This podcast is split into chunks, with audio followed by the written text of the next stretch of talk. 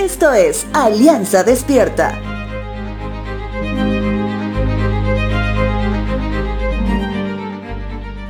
Antes de que Jesús sea arrestado y llevado a un juicio parcializado, en el Evangelio de Juan capítulo 17 encontramos la oración de Jesús.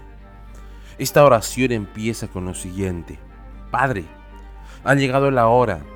Glorifica a tu Hijo para que Él a su vez te dé la gloria a ti, pues le has dado a tu Hijo autoridad sobre todo ser humano. Él da vida eterna a cada uno de los que tú les has dado.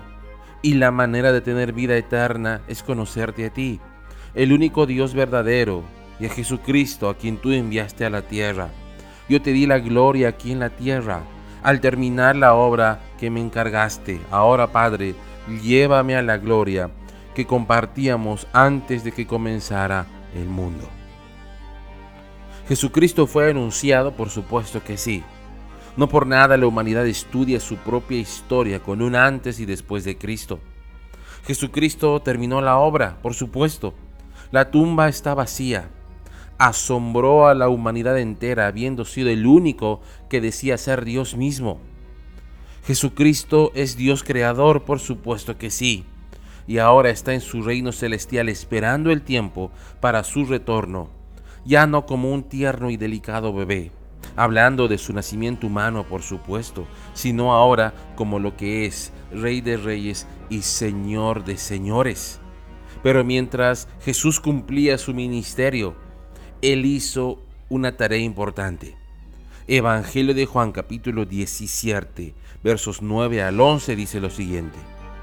Mi oración no es por el mundo, sino por los que me has dado, porque te pertenecen todos los que son míos te pertenecen y me los has dado para que me den gloria. Ahora me voy del mundo, ellos se quedan en este mundo, pero yo voy a ti. Padre Santo, tú me has dado tu nombre. Ahora protégelos con el poder de tu nombre, para que estén unidos como lo estamos nosotros. Todos quienes siguen a Jesús son discípulos de Él las escrituras hacen énfasis en doce de ellos, pero habían muchos más quienes seguían las pisadas de él. Todos ellos fueron dados por Dios mismo, porque son propiedad de Dios, porque un día decidieron voluntariamente darle gloria y honor al único Dios de los cielos. Tal como dice Pablo en su carta a los filipenses, estoy seguro de que Dios, quien comenzó la buena obra en ustedes la continuará hasta que quede completamente terminada el día que Cristo vuelva. Entregaste tu vida a Jesús y tu servicio incondicional para extender su reino en este mundo. Te digo algo, Dios vela por ti.